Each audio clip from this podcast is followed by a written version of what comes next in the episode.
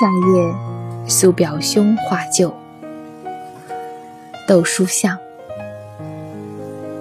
夜荷花开香满庭，夜深微雨，最初醒。远书珍重何曾达？旧事凄凉不可听。去日儿童皆长大，昔年亲友半凋零。明朝又是孤舟别，愁见河桥酒满倾。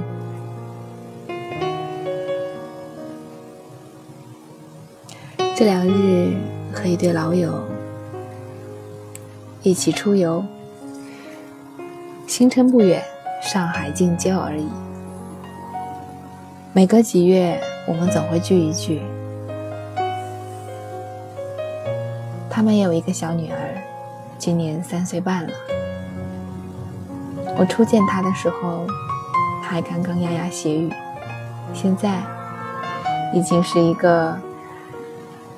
爬上窜下的小猴子了。每隔几月见面的时候，我们都会感叹对方的孩子长得真快啊！天天看着自己的孩子，不会感受到他长大，除非我们去翻看以前的照片。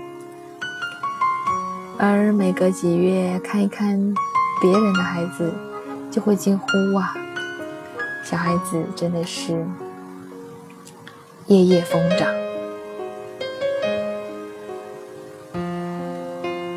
去日儿童皆长大，这个长大背后呢，昔年亲友半凋零。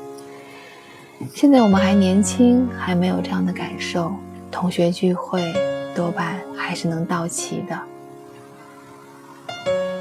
听说那些。三十年、四十年、五十年同学聚会的人，他们的人数是一年比一年更少的。没想到此会有一些感伤。人生总是如此。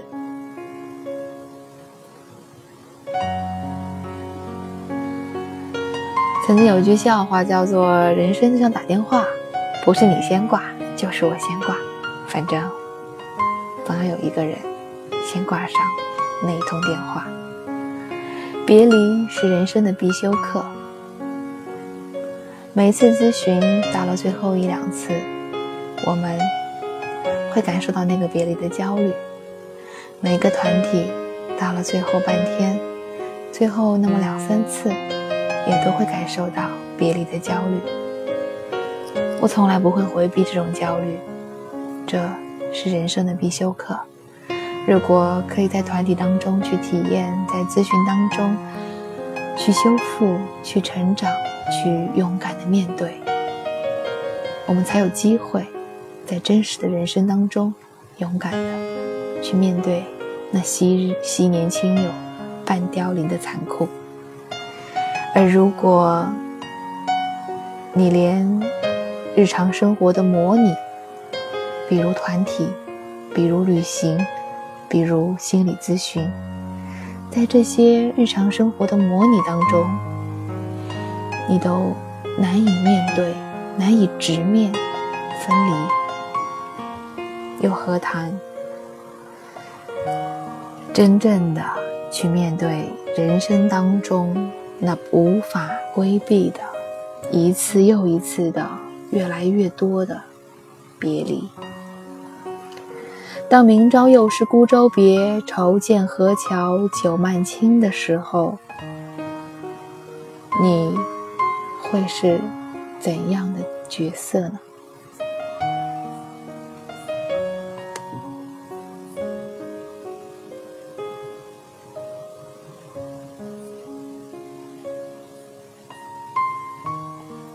你是那个强忍泪水、微笑挥手的人，还是那个痛哭流涕、追赶火车的人？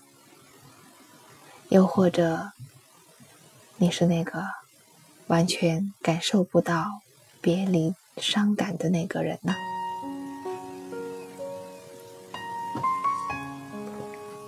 无论你是哪一种，直面它，感受它。